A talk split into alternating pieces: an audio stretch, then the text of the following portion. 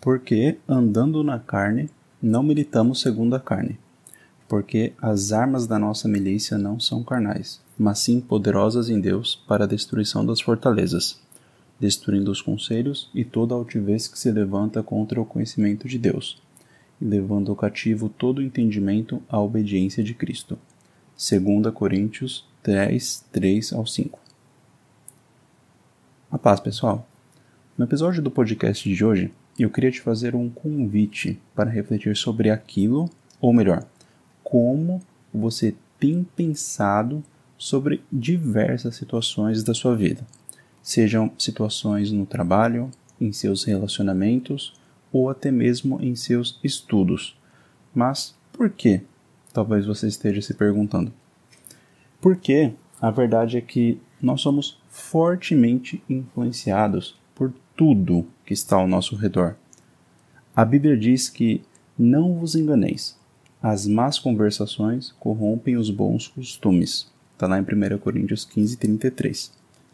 Então, se más conversações têm a capacidade de corromper bons costumes, o que dizer do conteúdo que diariamente acessamos e realmente recebemos através de textos, áudios, vídeos, redes sociais, conversas, aulas, relacionamentos, aquilo que nós vemos, vivenciamos e tantas outras formas. Assim como o versículo diz, não se engane, tudo nos influencia. E se não tomarmos cuidado, corremos o risco de termos nossa maneira de pensar, às vezes até sem nosso consentimento ou até mesmo sem percebermos, nossa maneira de pensar sendo moldada, construída, definida pelo meio ou por aquilo que consumimos, por aquilo que realmente recebemos diariamente. Sim, isso pode ocorrer. E nessas horas vem a pergunta: o que nós podemos fazer? Como o versículo de hoje nos diz, nossas armas não são carnais, mas poderosas em Deus, ou seja, elas agem no reino espiritual que exerce então uma influência sobre esse reino em que vivemos. E nesse tema, uma estratégia é levar, como o próprio versículo nos diz, cativo, ou sujeito, ou submisso, ou sob realmente o poder e o controle, o entendimento ou o pensamento sobre algo, sobre uma situação, por exemplo, a obediência de Cristo. E quando fazemos isso, estamos dizendo: Senhor, estou com esse pensamento sobre essa situação, mas qual é o seu pensamento? O que você pensa sobre essa situação? Você, Senhor, está de acordo com essa linha de pensamento? Caso não, permita que o Senhor te ajude a pensar como ele pensa para agir como ele, como Cristo agiria em nossos dias.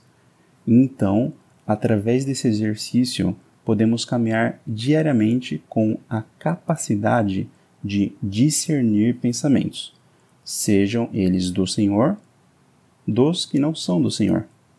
E realmente a partir disso temos sempre, nós temos sempre a decisão e o poder final de escolher como iremos querer pensar.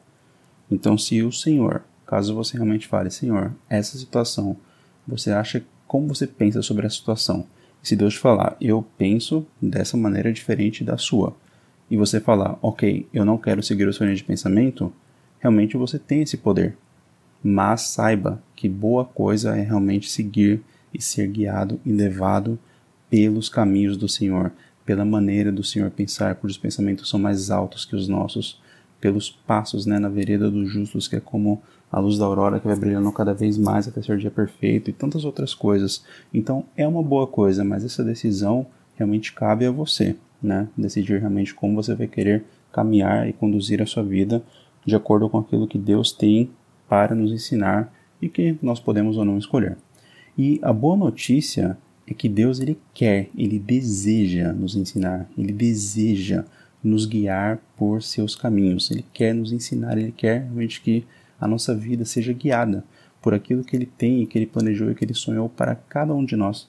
E então nós viveremos a passagem lá de Romanos 12, 2 que diz assim: E não sede conformados com este mundo, mas sede transformados pela renovação do vosso entendimento, para que experimenteis qual seja a boa, agradável e perfeita vontade de Deus. Deus abençoe, fique com Deus e até a próxima.